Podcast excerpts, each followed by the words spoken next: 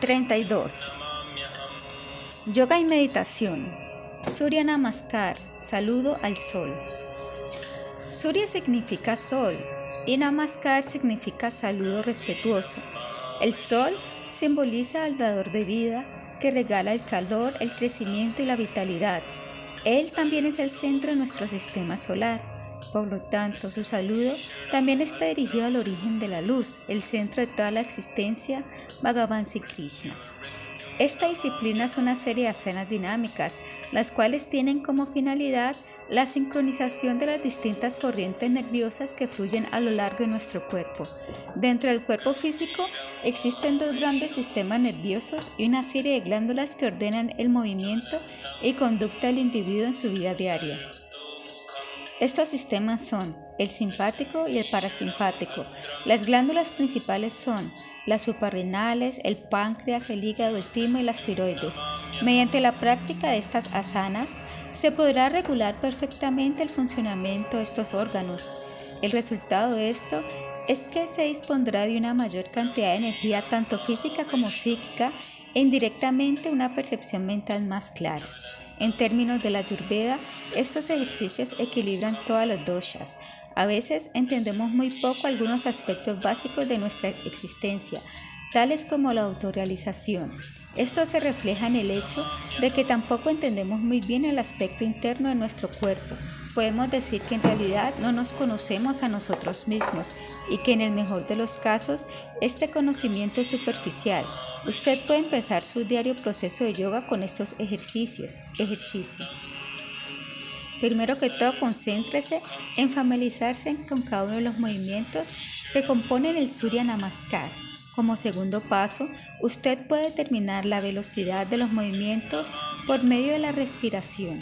Al inhalar, la columna vertebral siempre se estira hacia atrás y al exhalar se dobla hacia adelante. Al realizar el ejercicio, preste atención a que sus movimientos sean fluidos y sean ejecutados de manera consciente. Es decir, recuerde que es un saludo respetuoso al sol y lo que significa. 1. Pranamasana. También es el movimiento 2. Párese derecho con los pies juntos. Coloque las palmas de las manos tocándose una con la otra frente al pecho. Relaje todo el cuerpo. Exhale lentamente. 2. Udvahastasana. También es el movimiento 11. Trate de ser consciente de cada uno de los movimientos. Al inhalar, levante ambos brazos por encima de la cabeza. Mantenga los brazos separados al ancho de los hombros. Doble levemente hacia atrás la cabeza y la parte superior del tronco. Al hacer el movimiento, Cerciórese de tener una buena postura. Usted puede estabilizar la parte inferior de la espalda llevando levemente el coxis hacia adelante. 3. Padahastasana. También es el movimiento 10. Exhalando, dóblese hacia adelante hasta que los dedos o las manos toquen el suelo a los lados o frente de los pies. Trate de tocar las rodillas con la frente, pero no se esfuerce demasiado. Mantenga las piernas rectas, pero si no puede, flexione levemente las rodillas. En la posición final, trate de contraer el abdomen para expulsar la máxima cantidad de aire. 4. Ardha Virabhadrasana. También es el movimiento 9. Al inhalar, lleve la pierna derecha hacia atrás tanto como pueda. El pie de la pierna que se encuentra atrás está bien colocado. La pantorrilla tira hacia atrás y hacia el suelo. La pierna izquierda que se encuentra delante está doblada. Preste atención a que esta rodilla se encuentre exactamente sobre la articulación del pie. Las puntas de los dedos de la mano se colocan al lado del pie que se encuentra delante. Dirija la mirada hacia adelante. En la segunda pasada, colocar el otro pie adelante. 5. Chaturanga Dandasana. También es el movimiento 8. Retenga la respiración y lleve el pie que se encuentra delante hacia atrás. Separe las piernas al ancho de las caderas. La mano con los dedos bien separados se colocan debajo de los hombros. Los brazos están activos y estirados. Estire las piernas. El cuerpo completo forma una línea recta que va desde los talones hasta la cabeza. Preste atención a que el trasero no esté muy arriba ni muy abajo. 6. Ashtanga Namaskar. Baja el cuerpo hacia el suelo, de modo que en la posición final de esta postura solo toquen el suelo ocho partes angas, dos puntas de los pies, dos rodillas, un pecho, dos manos, una quijada. Las caderas y el abdomen deben estar ligeramente separados del suelo. Retenga el aliento, no hay respiración en este ejercicio. 7. Bhujangasana. Inhalando, desliza la frente y el pecho por el suelo hasta que se encuentre totalmente boca abajo. Las manos se encuentran debajo de los hombros con los dedos bien extendidos. Mantenga los codos pegados al suelo. Con la ayuda de la fuerza del abdomen y de la espalda baja, levante la parte superior del cuerpo. Apoyando bien las manos, flexione levemente la espalda hacia atrás. Considere que su cuello es una prolongación de la columna vertebral, por lo tanto llévelo lentamente hacia atrás sin doblarlo ni torcerlo. Abra el esternón llevándolo hacia adelante y hacia arriba y disfrute la amplitud que esto genera en la cavidad torácica. Los pies, los muslos y las caderas permanecen pegados al suelo. 8. Adho Mukha Svanasana, perro boca abajo. Ponga las puntas de los dedos de los pies en el suelo. Con la ayuda de los brazos, en una exhalación, sepárese del suelo y lleve la pelvis hacia arriba. Las piernas se encuentran al ancho de las caderas. Trate de tocar el suelo con los talones. El cuello es una prolongación de la columna vertebral, mire hacia abajo. 9. Regreso a la posición 4. Inhalando, lleve la pierna derecha hacia adelante, poniéndola entre las dos manos. Preste atención a que su rodilla se encuentre exactamente sobre la articulación del pie. Si este no es el caso, lleve la rodilla que se encuentra atrás al suelo y lleve el pie adelante de la posición adecuada. En el segundo paso, llevar la pierna contraria hacia adelante y colocarla entre las manos. 10. Regreso a la posición 3. Exhalando, lleve el pie que se encuentra atrás hacia adelante. Estire completamente las piernas. Las puntas de los dedos de la mano tocan el suelo. La frente trata de tocar las rodillas. Cuando pueda realizar esta pose sin problema alguno, trate de sumir un poco el estómago, sacando la mayor cantidad de aire que pueda. 11. Regreso a la posición 2. Al inhalar, enderecese con la espalda bien derecha. Al hacerlo, tenga los brazos estirados.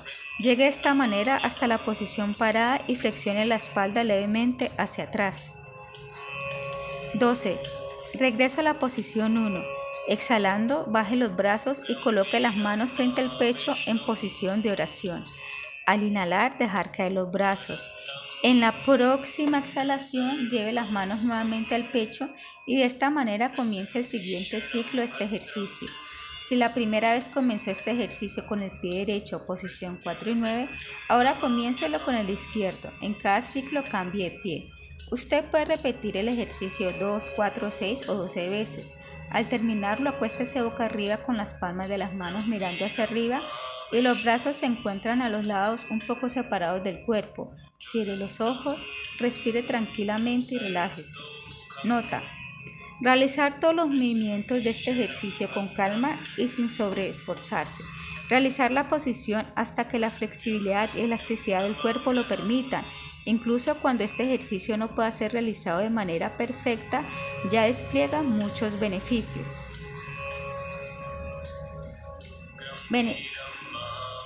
Este ejercicio se puede realizar como calentamiento antes de las demás asanas de yoga. Beneficios. Armoniza los doshas.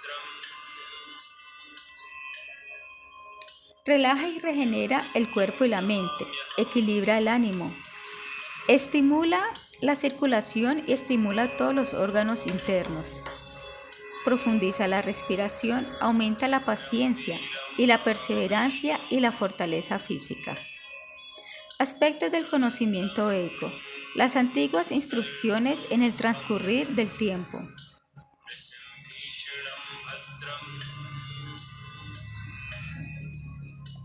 Aún en la actualidad, la sociedad de la India saca muchas de sus normas sociales de los textos védicos. Los antiguos textos deben entregar lo sagrado y la prosperidad. Uno zodiaco que representa un ideal elevado y que a la vez también trae consigo altas exigencias. Un dicho dice, el camino hacia el infierno está empedrado de buenas intenciones, y este dicho en realidad tiene su fundamento. Por esta razón, expondremos dos puntos de vista importantes acerca de la influencia saludable que tienen las instrucciones antiguas en la época moderna. 1. La necesidad de la transformación. Primero que todo, echémosle un vistazo al entorno en el cual aparecieron estas escrituras. Esa humanidad estaba completamente consciente de su verdadera identidad espiritual y de la responsabilidad que resulta este conocimiento. Los sabios y los rishis fueron descritos como clarividentes que podían ver el pasado, el futuro y también dentro del corazón de las personas. No solamente los yogis eran conocidos por sus poderes místicos, sino que toda la sociedad está impregnada de esa mística. Así como esas descripciones nos pueden parecer inconcebibles, también nos pueden parecer inconcebibles que sus estrictas normas y leyes se puedan aplicar a nuestra era moderna.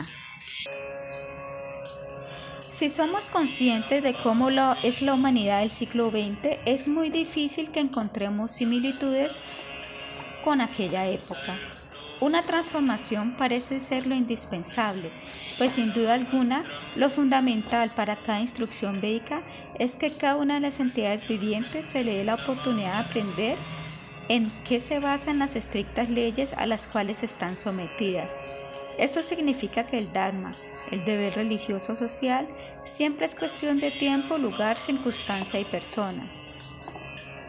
Para poder preservar una instrucción de una época antigua, no es suficiente preservar las escrituras o las palabras de un santo de un maestro. Más bien, lo que permite que la instrucción sean preservadas es que se comprenda qué le dijo a quién, en qué momento, para qué propósito y bajo qué circunstancia. Es necesario estar familiarizado con el pensamiento y la cultura para poder aplicar la antigua instrucción de acuerdo sus propósitos originales en dicha cultura. Esto es especialmente válido para las leyes, los ritos y las regulaciones, los cuales se transforman naturalmente y con constancia. Incluso si uno presupone que las instrucciones pueden ser preservadas sin ninguna clase de cambio por cientos de años, aún tendría que aplicarse al principio la transformación de acuerdo al tiempo, lugar, circunstancia y la persona. Si esto no fuera así y una instrucción fuera aplicada al pie de la letra en cada una de las generaciones de la humanidad, de seguro tendría un impacto destructivo y cruel. La experiencia lo ha demostrado.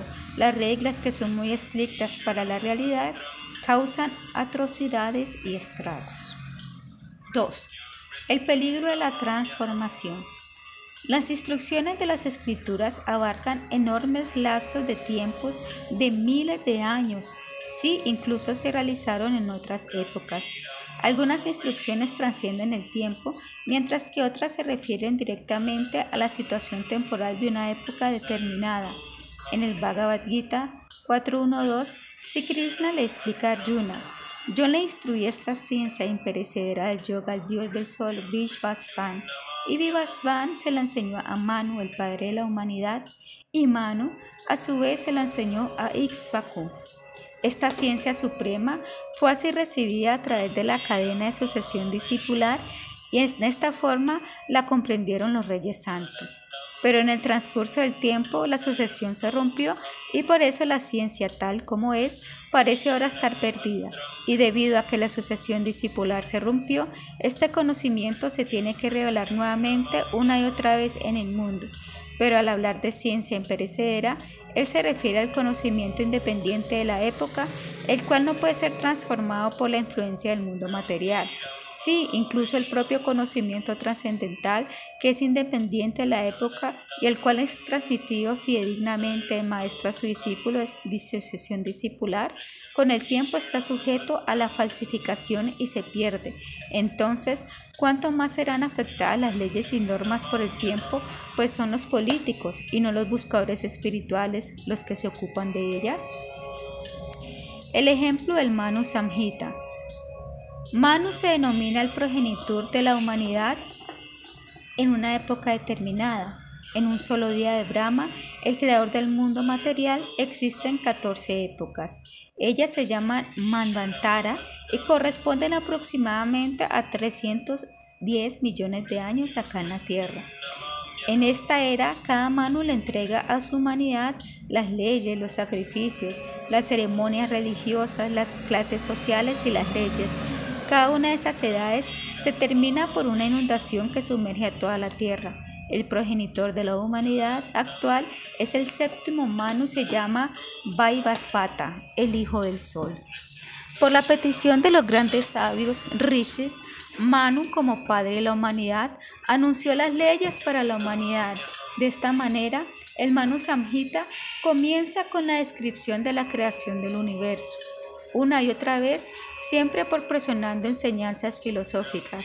El Manu Samhita contiene explicaciones acerca de las castas sociales Varna y las etapas de la vida Ashrama Describe los sacrificios, los ritos y quiénes son las personas que están autorizadas para realizarlos.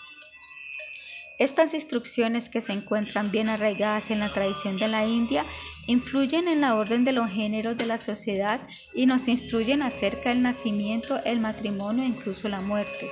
Los consejos acerca de la salud y la limpieza también tienen su lugar en esta gran obra.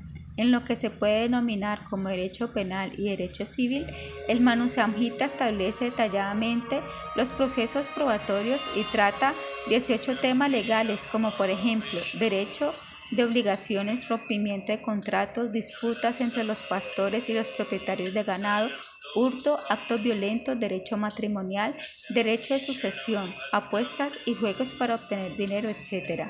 Por lo general, las escrituras védicas ocupan un lugar muy importante dentro del hinduismo. Entre estos textos también se encuentra el Manu Samhita.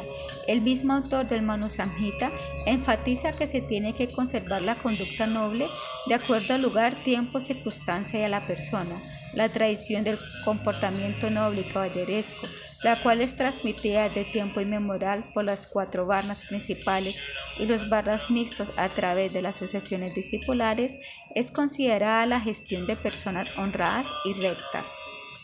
Vale la pena destacar que son principalmente los representantes de dos sistemas que se encuentran en pelea los que se someten tanto a la libertad de conciencia como a la tradición del comportamiento noble, tal y como se encuentra en el Manu Samhita al pie de la letra. A un lado se encuentran los representantes del sistema de castas, a menudo son los líderes de las castas superiores. Ellos se aferran fuertemente al sistema de castas, el cual en la actualidad se encuentra muy distorsionado, pues estos representantes desean el poder artificialmente simplemente por haber nacido en una casta superior. Al otro lado se encuentran los ateístas y los críticos de la religión hindú que aprovechan las interpretaciones al pie de la letra de estas escrituras para demostrar que la religión, en especial la hindú, es un flagelo para la humanidad, pero que según ellos fomenta la dependencia artificial entre las personas y también la guerra al discriminar a las personas debido a su color de piel, linaje y su sexo. Los representantes de ambos puntos de vista niegan cualquier transformación, tanto la que es necesaria como la que representa un peligro. Aparte de esto, ellos ignoran un principio importante que al comienzo de este seminario fue mencionado por Bhaktivinoda Thakura. El derecho del buscador es rechazar aquello que destruye la paz de su alma y contradice a su propio conocimiento y conciencia.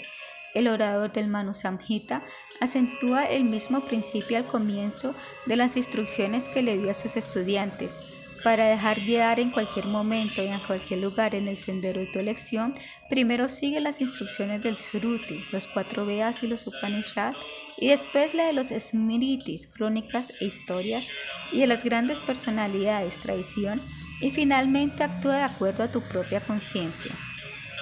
Las propias citas del Manu Samhita nos muestran lo importante que es esta recomendación del orador del Manu Samhita. aunque en el texto actual también se encuentran citas que se pueden comparar con las que hacen los representantes que comprenden estas citas solo al pie de la letra. Para la sociedad actual, muchas declaraciones, especialmente las que están relacionadas con la jurisprudencia, quedan siendo sencillamente incomprensibles e incluso inhumanas y repugnantes. Derecho por nacimiento, 193. Debido a que el brahmana nace de la boca, nace de primero y posee el Veda, de acuerdo a la ley, él es el Señor de la creación. 257. Un brahmana inculto es como el elefante de madera o el antílope de cuero, solamente llevan el nombre de la especie. 9. 317. 320. Un brahmana no importa si erudito o ignorante es una gran divinidad, tal como el fuego, ya sea que arda o que sea brasa, es una gran divinidad. El fuego brillante no se contamina incluso cuando crema un cadáver y cuando se le presenta oblaciones en los sacrificios de fuego, vuelve a crecer poderosamente. Así, aunque un brahmana se ocupe en trabajos niños, debe ser honrado de todas las maneras porque es una gran deidad. Un brahmana que se aparta del sendero del comportamiento perfecto no obtiene el resultado que es descrito en los Vedas, pero aquel que sigue honradamente las normas del comportamiento perfecto obtendrá la recompensa completa.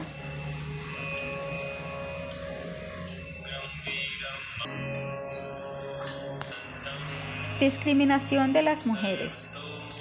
918. La mujer no puede realizar rituales con las escrituras, así lo dice la ley. La mujer no tiene fuerza ni escrituras y es falsa. Es una regla fija. 245. El profesor es 10 veces más admirable que el ayudante de un profesor. El padre es 100 veces más admirable que el profesor, pero la madre es 100 veces más admirable que el padre. 554. Incluso cuando a él, el esposo, le falten virtudes, busque su placer en otro lado y tenga un mal carácter, él tiene que ser adorado. Sobre los hogares en los cuales la esposa no es apreciada ni valorada como es debido, se encuentra una maldición. Estos hogares se desmoronan completamente como si hubieran sido destruidos por arte de magia. Legislación humana 8371. Si una mujer está orgullosa de la grandeza de sus familiares o de su propia superioridad, no cumple los deberes que tiene con su señor, el rey debe hacer que sea devorado por perros en un lugar concurrido por muchas personas. 356. En los lugares en que las mujeres realmente son apreciadas, se alegran los dioses. En cambio, en los lugares que no son apreciadas, todos los ritos sagrados resultan ser inútiles e infructuosos. 11, 138 139. Pero por matar a un depredador salvaje, él tiene que regalar una vaca lechera, por la matanza de animales salvajes que no comen carne, una vaca joven, por matar a un camello una pequeña cantidad de cobre, plata, oro, por matar a una mujer adúltera de cualquiera de las cuatro castas, para poderse purificar tiene que dar por sí mismo una bolsa de cuero, un arco, una cabra, una oveja. 1, 108. Las normas del comportamiento noble son la ley más elevada, para dharma, ya sea que sean enseñadas en las escrituras reveladas o en la tradición sagrada. Por lo tanto, una persona noble que se respete a sí misma siempre tiene que ser cuidadosa con su comportamiento. La mayoría de las escuelas religiosas filosóficas de la India fijan principalmente su atención en el tema principal de su yoga, en el Patanjali Yoga, lo esencial son las asanas y la meditación. En el Jnana Yoga, el estudio del Vedanta y la tapasya del asceticismo. Mientras que en el Karma Yoga, lo más importante son los sacrificios y los ritos. Algo similar sucede en el Bhakti Yoga, aunque la Acharya del Bhakti, Sila Bhaktivinoda Thakura y más tarde Sila Bhaktisiddhanta Saraswati Thakura se expresaron vehemente en contra de la autoridad por derecho de nacimiento dentro del Vaishnavismo, no dirigieron su principal atención a la investigación sistemática ni a la refutación de la sociedad social, política y religiosa de los hindú, tal como sucede en los reformismos religiosos del Brahmo Samaj y Arash Samaj. Como ejemplo, vamos a utilizar las declaraciones del erudito del Bhakti Silasi Bhaktivedanta Prabhupada, quien sin duda es el que más influencia ha tenido en el occidente. Él provenía de la India y era un representante de la tradición védica y de él se encuentran muchas citas que expresan un aprecio por el Manu Samhita, pues es una escritura védica. A la vez, en sus declaraciones se hace claro que él no le da importancia al Manu Samhita con respecto a las enseñanzas del Krishna Bhakti. Por lo tanto, él dijo lo siguiente en el Sriman Bhagavatam 6.1.7. Para responder la pregunta de Parikshit Maharaj, su guru, Sukadeva Goswami, pudo haberle explicado de inmediato el principio del Bhakti, pero para probar la inteligencia de Parikshit Maharaj, primero le recomendó hacer penitencias de acuerdo al Karma Kanda, el sendero de las actividades fructivas. Para el Karma Kanda existen 80 escrituras autorizadas. Una de ellas es el Manu Samhita, el cual es también conocido como el Dharma Sastra. Estas escrituras le recomiendan a uno anular sus acciones pecaminosas ejecutando diferentes acciones fruitivas. Este fue el primer sendero que Sukadeva Goswami le recomendó a Maharaj Parishi y es verdad que aquel que no se dedica al servicio devocional tiene que seguir las instrucciones de estas escrituras y ejecutar acciones piadosas para espiar sus acciones pecaminosas. Esto se conoce como hacer penitencia. En el Sriman Bhagavatam 6.12.2 se encuentra. Sila Vishwanatha Chakravarti menciona acerca de esto que al canto de los santos nombres de Dios se le atribuye una importancia especial y que por lo tanto se diferencia de las ceremonias ritualísticas que se encuentran en los Vedas para hacer penitencias por las acciones pecaminosas graves, muy graves o demasiado graves. Existen 20 clases de escrituras religiosas que se llaman Dharma Sastras, dentro de las cuales se encuentra el Manu Samhita y el Parashara Samhita. Pero en este verso se destaca lo siguiente, aunque al seguir los principios religiosos de estas escrituras, uno se puede liberar de las reacciones de las actividades extremadamente pecaminosas, esto no puede elevar a una persona pecaminosa a la plataforma del servicio emocional amoroso hacia el Ser Supremo, con la misma naturalidad en la que él le mostraba respeto al texto de los astras, a su vez él enfatizaba que estos astras tenían límites con respecto a la validez dentro de ciertos senderos del yoga, como también respecto a su aplicación de acuerdo al tiempo, lugar, circunstancia y persona. En el próximo texto se vuelve obvio por qué para él no era una prioridad. La transformación de los textos originales. De todos los textos védicos se debe aceptar aquello que es favorable para el Bhakti Yoga y todo lo que no es favorable para su ejecución debe ser rechazado. Esto fue extraído de una conversación que sostuvo con el profesor Kotovsky. Sila Prabhupada. Las leyes que dio Manu son tan perfectas que pueden ser aplicadas en todas las épocas. Estas leyes son Trikaladau, una palabra sánscrita que significa bueno para el pasado, el presente y el futuro. Profesor Kotovsky, disculpe que lo interrumpa, pero de acuerdo al conocimiento que poseo, la sociedad hindú se originó en la segunda mitad del siglo XVIII por orden del gobierno británico bajo una ley que difiere mucho de la hindú. La ley que era utilizada por los hindúes se diferencia notablemente del Manu Smriti original, Sila Prabhupada. Ellos hicieron cambios, pero nuestra meta no es traer de vuelta a esa sociedad hindú antigua. Lo que nosotros deseamos es extraer las mejores ideas de las ideas originales. Por ejemplo, si usted lee el Siman Bhagavatam, se dará cuenta que ahí se encuentra una descripción de idea comunista. Esta idea le fue descrita a Maharaj Yudhishthira. Cuando existe algo bueno, una buena experiencia, ¿por qué no deberíamos entonces aceptarla? Así es como nosotros vemos las cosas. Esta actitud concuerda esencialmente con el ejemplo de los antiguos eruditos del Bhakti, los cuales declararon que, por ejemplo, los ritos que se encuentran en los Vedas samskaras no se pueden ejecutar en la época actual, por lo tanto, introdujeron las reglas del Pancharatrika, las cuales tuvieron en consideración la época, la circunstancia y la individualidad de la persona. Conforme a esta posición, Sila Asivaktivedanta Prabhupada inició en el Gayati Mantra a sus discípulos por todo el mundo, a pesar de que algunas citas del Manu Samhita prohibían este procedimiento a las personas que en los primeros años de vida no se hubieran sometido a todos los samskaras.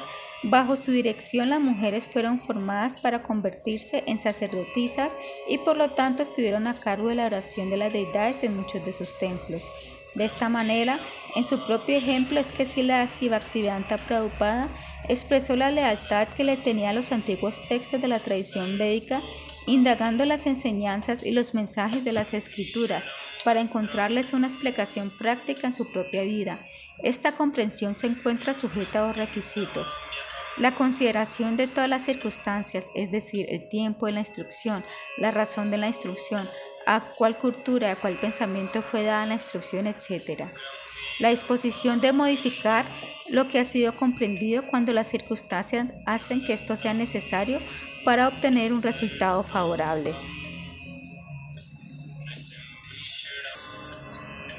Conceptos filosóficos. Las gunas. El término guna indica cadena, atadura, cuerda, soga, cualidad, calidad. A menudo la palabra guna es traducido como modalidad de la naturaleza material. Las tres gunas son las cadenas de malla que cubren la realidad. Las tres gunas, sattva, rayas, tamas, son las tres propiedades básicas de la prakriti y determinan la estructura de todos los objetos y los fenómenos que suceden en este mundo material. Tan pronto el Atman se despierta en el seno de la Prakriti, se revela la aspiración de las tres gunas. Ellas son las que atan al Purusha condicionado que es eterno, a la transitoriedad de este mundo material, a su cuerpo de los fenómenos materiales. Es por esto que de vez en cuando el Veda denomina el mundo material como Triguna Magi. En el próximo cuadro se encuentran las tres gunas colocadas una al lado de la otra pero esta clasificación solo es para dar una idea, pues las manifestaciones y los objetos de este mundo siempre existen en una combinación de las tres gunas. Las gunas siempre están presentes en cada una de las cosas, en cada persona, pero siempre se encuentran mezcladas de diferentes maneras. Más allá de las ataduras de las modalidades de la naturaleza material, se encuentran Shuddhasattva, la conciencia pura.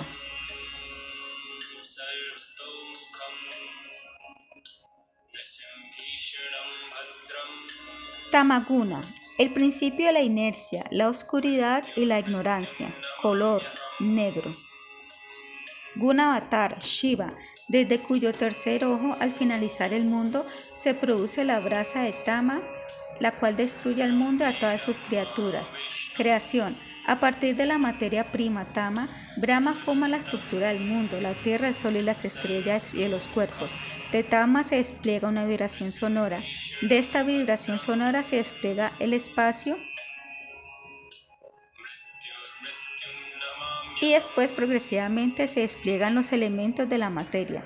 Características generales, oscuridad, pensamientos y acciones banales, locura, ilusión, letargo, inercia, anhelos, Anhelar y desear la oscuridad, la satisfacción de los impulsos más bajos, lujuria sucia y sin esfuerzo. Conocimiento. Conocimiento banal que está orientado a conseguir disfrute de los sentidos corporales de una manera animal y la satisfacción de las necesidades corporales básicas como comer, dormir, defenderse y la sexualidad. Apego. La cadena de tamas ata a través de la ceguera, la malinterpretación, la inercia, la pereza y la somnolencia. Adoración en el bhakti. Como adoración en tamas se considera la dedicación de alguien que al hacerlo se siente orgulloso de sí mismo y piensa que es el mejor. Otros síntomas son la violencia, la sed de venganza, la ira y la envidia. Ofrendas y deberes, dharma en la sociedad. No aceptar ofrendas religiosas, tampoco las reglas o los deberes Dharma. Lo único que hace es no cumplir con ninguna regla, norma o regulación. La convicción que tiene de la vida. La convicción de que el propósito de la vida es ser anarquista con respecto a los mandamientos, deberes y responsabilidades con el Creador y las demás criaturas de la sociedad. Renunciación y ascetismo. No existe una atracción natural hacia la renunciación ni al ascetismo. Sin embargo, se expresa a través de la autotortura obstinada, la cual finalmente tortura, tormenta e incluso destruye a sí mismo y a los demás. Caridad. Las donaciones y las caridades que son realizadas sin respeto, también aquellas donaciones que se realizan bajo condiciones inadecuadas, como por ejemplo darle dinero a un adicto para que se compre droga. Alegría. La alegría que surge la confusión, la intoxicación y las debilidades y flaquezas. Consecuencias. La impaciencia. Y la falta de perseverancia genera ira, disgusto, rabia, ilusión, tendencia hacia la crueldad y las ganas de pelear, avaricia, codicia, tacañería y temor, inercia, pereza, tendencia a la pordiosería y la expectativa de obtener algo de los demás, pretender ser alguien que uno no es, mentir o hablar mal de las escrituras sagradas, sentirse cansado, autocompadecerse, sentirse deprimido, miserable. Raya Guna, el principio activo pasional. Rojo, Brahma, el creador del mundo. Es la potencia ardiente Raya con la cual Brahma permite que se creen las diferentes formas en nuestro sentido y en nuestro intelecto, Tama está mezclada con raya. Pasión, actividad incesante e inquieta, deseos que no pueden saciarse, impaciencia, apego, gran fuerza. Anhelar y desear la satisfacción de impulsos un poco más nobles como por ejemplo poder, riqueza, el respeto de las demás personas. Estos anhelos traen consigo esfuerzos. El conocimiento de las personas como una unidad de cuerpo, burdo y físico, mente, cuerpo sutil, psíquico, dirige su atención a este conocimiento, pero no reconoce el conocimiento acerca del ser eterno. La cadena de rayas ata a través del apego al trabajo y la sed por cada vez más cosas. Como adoración en raya, se considera la dedicación que espera una recompensa y que espera obtener fama, riqueza por los servicios que se ha realizado. Lleno de orgullo, él alardea el conocimiento que tiene del Dharma, se aferra a votos, reglas, deberes, etc. Por sus subjetividades, él espera obtener riqueza, fama y en sus próximas vidas espera nacer en los planetas celestiales. La convicción de que el propósito de la vida es cumplir con los deberes que están prescritos para la vida humana. Trata de evitar la renunciación por miedo a las condiciones incómodas que ella genera. Alardea la renunciación y al ascetismo, pues tiene como meta obtener respeto, atención, fama, adoración. Los resultados de dicha renunciación y ascetismo son temporales y contradictorios. Las donaciones y las caridades de las cuales uno espera obtener un buen resultado para sí mismo, también las caridades que se realizan por envidia y resentimiento. La alegría surge de la satisfacción en el mundo de los sentidos. La insaciable sed por disfrutar de la vida genera desasosiego y actividad ininterrumpida, insatisfacción a pesar de cumplir sus deseos y disfrutar de los sentidos, orgullo, arrogancia, sentimientos de superioridad, ambición por la fama y la gloria, ridiculizar a los demás, presumir de uno mismo y exhibirse a sí mismo, entusiasmo por la guerra y la lucha, se esfuerza por obtener su meta, incluso aplicando la violencia, Ora por obtener más poder y riqueza y porque se cumplan sus deseos. Ve a los demás como totalmente diferentes de sí mismo, con los cuales uno no tiene nada que ver. Sattvaguna, el principio virtuoso que purifica.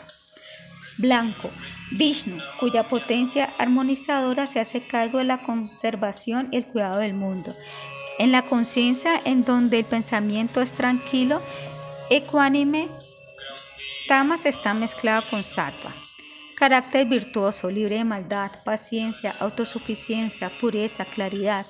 Anhelar y desear el disfrute de los placeres que iluminan la paz, el conocimiento, la serenidad y la armonía. El conocimiento acerca de la autorrealización, es decir, el conocimiento acerca del ser interno, Atman y su origen eterno, Brahman. La cadena sattva que está libre de maldad ata a través del apego a la felicidad y debido a que otorga conocimiento a través del apego al conocimiento. La oración de aquella persona que le ofrece los resultados al Ser Supremo para liberarse de las deficiencias de las actividades materiales se encuentra en la modalidad de sattva. Su dharma es el cumplimiento del deber. Como deber, él cumple y respeta las reglas y las ofrendas socio-religiosas pues él considera que son un componente esencial de la evolución autorrealización humana y personal. Por llevarlas a cabo no espera ninguna recompensa material. La convicción de que el propósito de la vida es indagar acerca del ser, la esencia trascendental de cada una de las criaturas vivientes. ¿Existe la atracción natural hacia la renunciación? Y el ascetismo, que se expresa en realizar los ayunos y votos en los días previstos para eso. Los resultados correspondientes son para la evolución personal, las donaciones y las caridades que se basan en el sentido de responsabilidad y compasión para con las entidades vivientes, la sociedad y los deberes religiosos. No espera a cambio un agradecimiento ni recompensa. La alegría que surge de la autorrealización, realización del Atman, la capacidad de retener su mente y sus sentidos, de ser estricto consigo mismo, la capacidad de poder renunciar a abstenerse, poder soportar el sufrimiento y estar satisfecho con cualquier cantidad de ganancia o éxito que haya obtenido por esforzarse. Al esforzarse, siempre permanece dentro de los límites de las leyes y las normas sociales, actuar y hablar de acuerdo a la ciudadanía, sinceridad, generosidad, abnegación, perseverancia, paciencia, humildad, cortesía, compasión, la capacidad de reflexionar y de distinguir críticamente. Vishuddha Sattva el principio de la conciencia pura, la cual no es tocada ni afectada por las tres gunas, la luz de la conciencia pura. Krishna es para los bhaktas el avatari, es decir, el origen de todos los avataras. Krishna jamás abandona su reino Shit, el mundo que no conoce creación, libre de los propósitos dualistas y de las contradicciones de este mundo, conciencia perfecta, conocimiento perfecto. Los deseos y anhelos moran en el Supremo. El Bhakta no anhela ni desea a Krishna, sino al amor por Krishna. El conocimiento que es independiente de las gunas y que fue creado por el Ser Supremo Bhagavan y que explica su ser y la relación que la entidad viviente tiene con él. Está libre de todos los condicionamientos, pues todas las cosas son vividas y reconocidas en relación al Supremo. Es la dedicación amorosa sin causa que es dedicada de manera natural al Ser Supremo, muy parecida a la manera en que el agua de los ríos siempre se dirige de manera natural al mar. Consciente y sumergido en la conexión con Dios, Él sigue el Dharma al ejecutar todas las reglas y ofrendas, siempre está dedicado al Ser Supremo.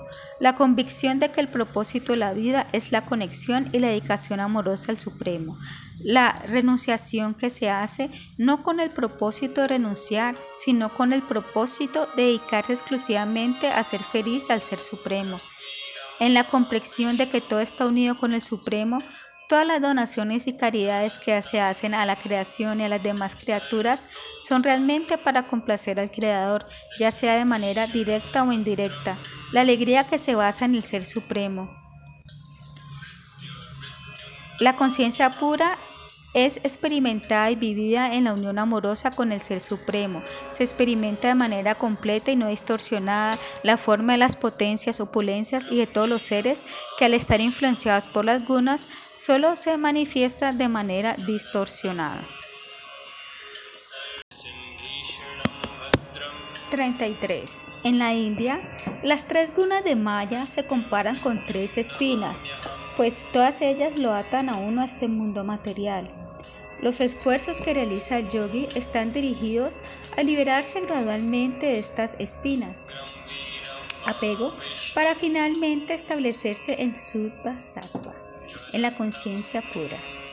La oscura espina de tamas se puede secar de la piel adolorida con la ayuda de la espina ardiente de rayas. La espina de rayas se debe sacar con la ayuda de la espina luminosa sattva pero finalmente, el yogi también debe retirar la espina de sattva y esto lo hará con la conciencia pura de la devoción amorosa.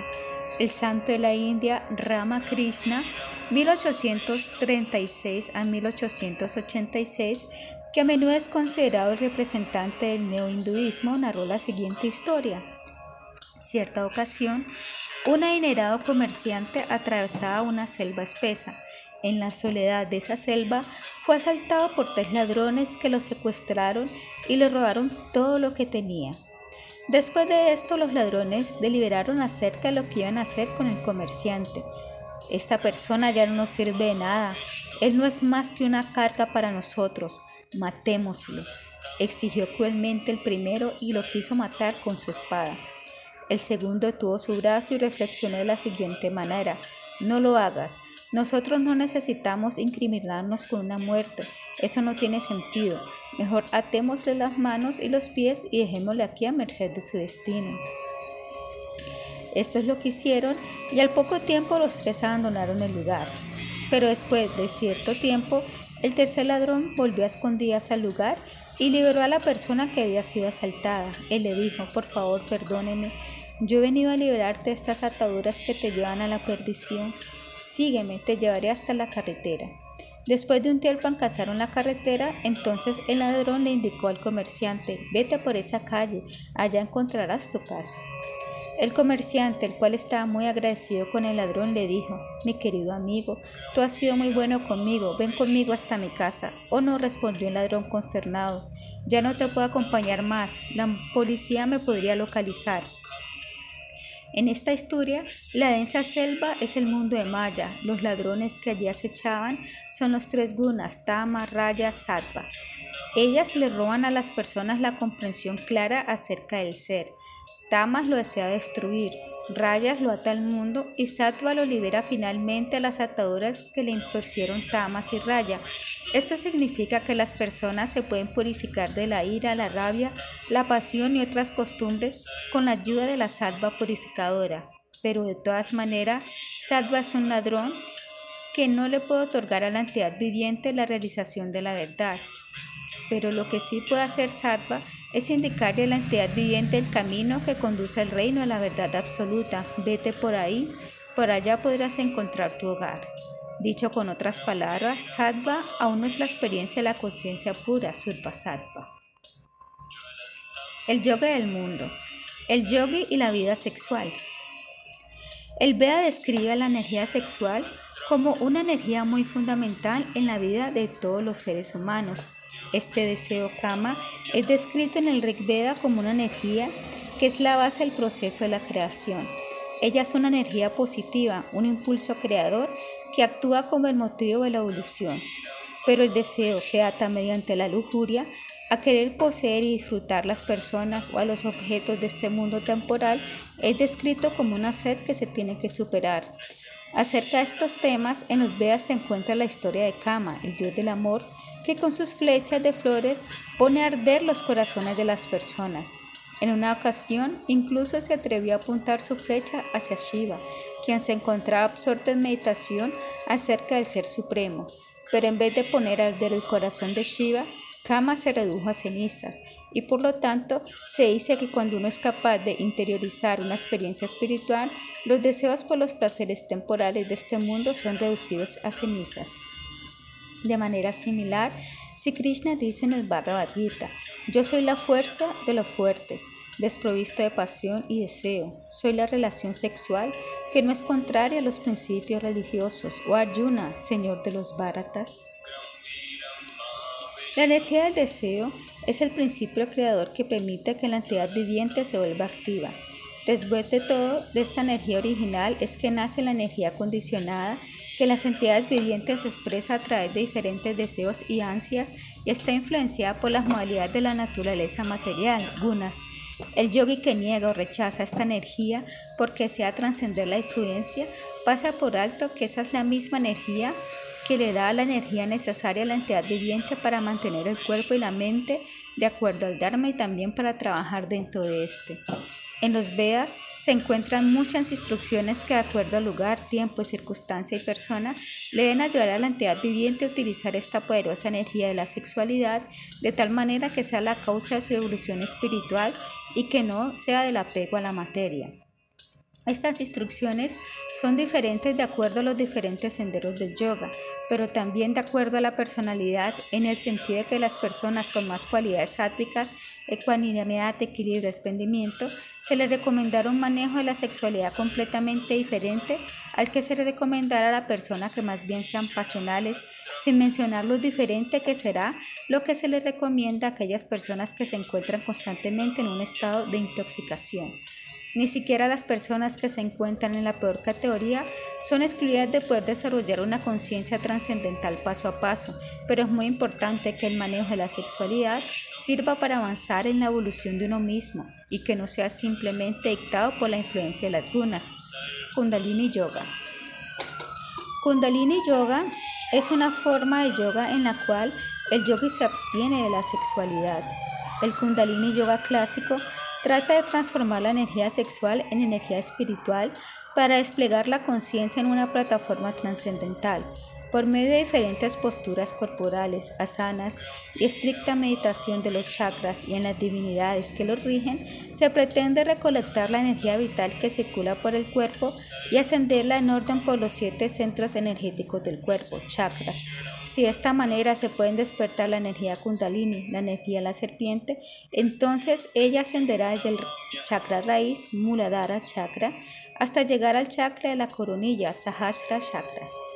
Cuando esto sucede, se liberan gradualmente enormes energías que el yogi puede aplicar en el mundo o que lo conducirán hacia la realización completa de su ser y de Dios en su aspecto de Brahman. Este proceso solo se recomienda a los hombres y mujeres que tienen una inclinación natural al ascetismo y que tienen la fuerza necesaria para renunciar a la sexualidad, brahmacharya, en aquel yogi en que se ha despertado la kundalini, pero que no ha desarrollado la pureza ni la madurez necesaria. Esta energía puede tener un efecto nocivo para la salud, incluso puede llevar a la locura. Tantra Yoga en el ámbito del Tranta, las recomendaciones son totalmente diferentes. Esta ciencia tiene su origen en la filosofía Shiva Shakti, en la cual Shiva representa la conciencia pura y Shakti la energía cósmica creativa, la cual se expresa en todo lo manifestado de la creación. La meta es devolver nuevamente la Shakti y unirlas simbólicamente con Shiva. En esta unión con la conciencia pura se debe invertir el proceso de creación de la entidad viviente de tal manera que pueda regresar de nuevo al estado de la existencia pura. Han surgido principalmente dos corrientes tántricas. 1. Vamachara, el sendero de la mano izquierda. Es el sendero peligroso del Tantra rojo debido a que una transformación directa se debe realizar y experimentar una unidad. Las relaciones sexuales se consideran una práctica espiritual, la cual es acompañada de ciertas técnicas de respiración, mudras y mantras, pero en la relación sexual no se debe perder la energía sexual, por lo tanto el hombre no eyacula y la mujer a través de los chakras dirige hacia arriba la energía encendida. Dakshinashara, el sendero de la mano derecha. Es el sendero del Tantra blanco. Mediante rituales purificadores, ejercicios de respiración y concentración y disciplina estricta, se exige la absoluta entrega a la Madre Divina en sus diversas formas. De esta entrega debe surgir la realización y la comprensión de que los seres humanos son microcosmos en los cuales habitan las energías divinas y por lo tanto éstas pueden ser despertadas. Esta enseñanza se ha entendido mal y ha sido usada sobre todo en el occidente, pero incluso en la India esta ciencia no ha sido comprendida de la manera correcta y se ha abusado de ella y se ha rebajado a ser una plataforma de terapia sensual y juegos sexuales. En realidad, el Tantra es solo apto para las personas que están dispuestas a someterse a una estricta disciplina. Vale la pena mencionar que en la actualidad se ha perdido el contenido espiritual de esta práctica y lo único que ha quedado tiene un efecto destructor sobre los seres humanos parecido al efecto que tiene el sistema actual de castas en la sociedad. La sexualidad no debe ser desaprobada. Pero entre los polos de la abstinencia completa de la sexualidad y practicar sexualidad como una práctica espiritual, permanece el humano con sus necesidades naturales. Y de hecho, los Vedas describen a la sexualidad como una necesidad natural de los seres humanos, tal y como lo son comer, dormir y defenderse. La recomendación es que todas estas necesidades se deben de satisfacer en la modalidad de la bondad, sattva, es decir, en una plataforma en donde existe el respeto por sí mismo y los demás. El maestro del Bhakti, Sila Bhaktivedanta Swami Prabhupada, explicó en un discurso sobre el Bhagavad Gita lo siguiente acerca de este tema. Yo quiero decir que nosotros no desaprobamos la sexualidad, pero nosotros sí desaprobamos la unión ilícita entre los hombres y mujeres. La sexualidad no puede ser desaprobada debido a que tú tienes este cuerpo, el cuerpo material. El deseo de sexualidad es una necesidad. Nosotros tenemos que satisfacerlo, de lo contrario nos enfermaremos. Así como tenemos que comer algo, dormir cierta cantidad de tiempo, la sexualidad también es necesaria, pero pero si uno toma en serio avanzar en la vida espiritual, entonces uno no puede alentar la relación ilícita. No. La recomendación que le doy a mis discípulos jóvenes es la siguiente. Se tienen que casar. Y hace poco yo mismo realicé una ceremonia de matrimonio. Dos discípulos míos se casaron. Así pues nosotros no desaprobamos lo que es ineludible, pero nosotros no podemos permitir las cosas que son prohibidas. Esto se conoce como Mairalia. Variaga significa que tenemos que regular nuestras vidas. ¿A qué se refiere este maestro del Bhakti cuando dice cosas prohibidas? Con esto se refiere a una sexualidad en la que no existe el respeto ni el aprecio mutuo. Se refiere a una sexualidad muerta que solo se queda en el cuerpo y que está orientada hacia el sexo, los genitales y la lujuria. Se refiere a un amor corporal que no continúa desarrollándose hacia un amor emocional, mental y espiritual. Todos los senderos comienzan dando el primer paso. Esto también es cierto para el yoga. Este primer paso en el yoga no significa tener que comenzar de inmediato con una vida de abstinencia. Al comienzo del sendero del yoga, el estudiante aprende a convivir de manera saludable con la naturaleza y también aprende a no vivir en contra de ella. Él aprende a reconocer las necesidades que siente en su interior y a satisfacerlas de tal manera que su cuerpo y mente permanezcan saludables y que les permita mejorarse. La sexualidad no es la excepción. Primero que todo, el yogi debe ser capaz de reconocer la clase de necesidad sexual que surge en su interior y manejarla de una manera saludable que corresponde a la plataforma en que se encuentre y le permite continuar evolucionando. Como ya lo hemos podido ver en capítulos anteriores de este seminario, el Bhakti Yogi puede ser un monje o una persona casada. La decisión depende de sus inclinaciones, carácter, cualidades y no admite ninguna conclusión acerca del nivel de su evolución espiritual. Para unos pocos el monacato puede ser fácil y algo muy natural. Para unos pocos la vida familia puede ser muy fácil y algo muy natural. Pero para la mayoría de personas estos dos estados significan demasiado trabajo, principalmente en uno mismo. En ambos senderos uno se puede esforzar y alcanzar la realización. Por lo tanto, es una trampa querer comparar estas dos situaciones de la vida y dedicarse por seguir uno al otro estado sin antes haber reconocido las propias necesidades y sin analizar cómo sería la práctica. El Bhakti Yogi comprende los diferentes conceptos que existen con relación al manejo de la sexualidad como un medio para poder dedicarse al servicio amoroso trascendental de manera natural. Brahmacharya. El concepto de la abstinencia brahmacharya se refiere al principio que pretende desarrollar pureza y fuerza interior a través de la simplicidad y el desapego. La primera etapa de la vida de un discípulo se denomina brahmacharya. El brahmacharya clásico era un muchacho de aproximadamente 10 años de edad, en el cual todavía no se había despertado su deseo de sexualidad y que por lo tanto no ha hecho votos con respecto a este tema pero él aprende a manejar sus demás necesidades de una manera sana y experimenta de manera práctica la fuerza que surge de este estilo de vida de su sencillez y autodisciplina. Cuando al crecer entra en la pubertad, además de su formación, esta experiencia le servirá para establecer una relación sana con su sexualidad que apoya su evolución espiritual. Aquella persona que aceptando totalmente sus necesidades se decide conscientemente a utilizar toda su energía en el servicio al amor universal hacia todos los seres vivientes, adopta el voto de brahmacharya, el cual por lo general dura desde los 16 hasta los 25, aceptando las vestimentas anaranjadas de un brahmachari, libre de las complicaciones que generan las ataduras emocionales a una persona o una familia, él vive como un discípulo renunciante. Incluso en la India antigua, este voto solamente era hecho de por vida en pocas ocasiones. Muy famosa es la historia de Bhismadeva, el gran maestro de los Pandavas. El Mahabharata nos relata que él nació como hijo del rey Shantanu y fue llamado Devabrata. Como primogénito, él tenía derecho a ser el sucesor del trono de su padre. Dotado de todas las buenas cualidades, Devabrata se convirtió en un joven y digno sucesor de su padre. Pero entonces su padre se enamoró de la hermosa hija de un pescador que era el líder de los pescadores. El padre de la hermosa joven solamente le daría a su hija como esposa si el hijo que naciera de dicha relación fuera el sucesor del trono. Shantanu no se atrevió a pedirle a su hijo que renunciara al trono, pero sufría mucho por no poder alcanzar a su amada. Cuando Devabrata se dio cuenta de cuál era la causa que su padre había cambiado tanto, se dirigió personalmente al pescador y juró en la presencia de todas las personas respetables que renunciaría al trono y que se lo daría al hijo que naciera del matrimonio de su padre con la hija del pescador. Pero Pidiendo disculpas, el pescador aún tenía que disipar una duda más. Aunque el mismo de Babrata cumpliera su juramento, ¿qué pasaría con los hijos que él llegaría a tener en un futuro? ¿Acaso ellos reclamarían por derecho el trono al cual su padre había renunciado?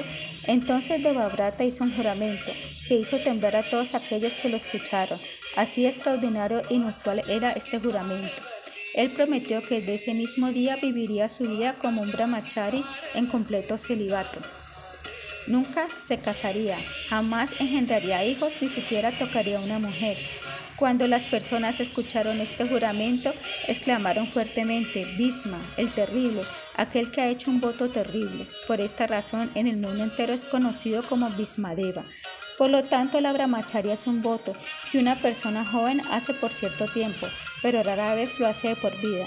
Este voto se debe basar en una evolución natural y en una realización espiritual para que pueda tener un efecto positivo.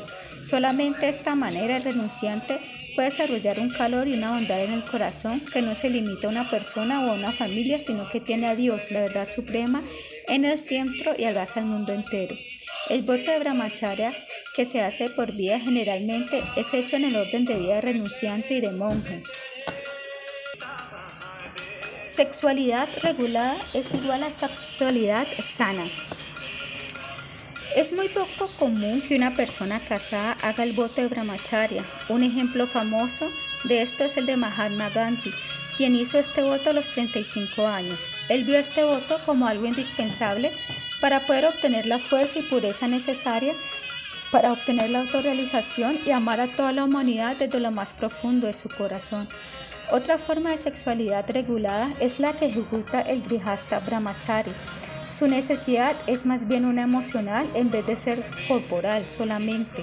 De esta manera la persona vive una relación emocional con su pareja y familia, pero vive su sexualidad corporal exclusivamente para tener hijos. La sexualidad del Grihastra es regulada mediante la promesa de fidelidad dentro del matrimonio. En esta zona confidencial y tan personal, a ambos cónyuges se les exige responder el uno por el otro y en pleno respeto y afecto mutuo deben vivir de una manera sana su sexualidad. Esto significa que deben vivirla sin represión y sin explotación. De manera similar, tomar responsabilidad mutua por las diversas tareas que presentan en la familia. También hacen parte de las reglas y regulaciones de esta relación hijastra. El sexo por fuera del matrimonio o con una mujer que no sea la esposa es considerado una violación de las leyes y regulaciones.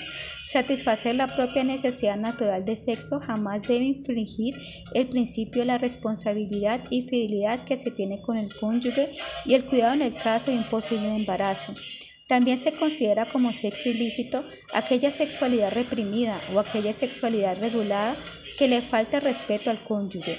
En ambos casos, aunque se cumplan las reglas y regulaciones de forma formal, no arrojan un resultado positivo ni llamagraja, sino que solamente endurece el corazón o genera conflictos dentro de la familia.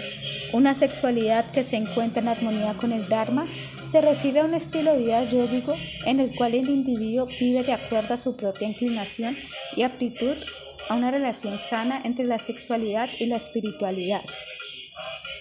Puede que la persona casada antijastra, debido a su inclinación y aptitud natural, vaya por un sendero diferente al del renunciante, brahmacharya, pero también en nuestra tarea advertir de una sobrevaloración de la sexualidad con respecto a la espiritualidad. La simple abstinencia no conduce a la autorrealización y las prácticas sexuales del Tantra no otorgan iluminación. En cambio, tanto el conocimiento yana como la renunciación tapasya son alabadas como las dos hijas del bhakti, el amor puro por Dios. En el bhakti se trata de que en toda orden de vida y cada voto se pueda desarrollar amor puro por Dios, pues lo que está haciendo la entidad viviente es buscar su conexión y no con el Ser Supremo en la plataforma del amor puro, y esto se puede representar en la forma de dedicación, devoción, afecto, apego, etc. por el Supremo. El maestro del Bhakti, Bhaktivinoda Thakura, describió el matrimonio como un lugar en el cual se aprende a amar, pues esta es justamente la tarea principal que se le pone al estudiante del yoga en la relación con su cónyuge y su familia. No se trata de renunciar ni vivir al máximo una sexualidad desenfrenada, más bien es vivir esta necesidad de una manera sana, sática, es decir, con responsabilidad y de manera virtuosa, para que pueda ser ofrecida en el servicio del amor puro por Dios lo cual es la tarea principal.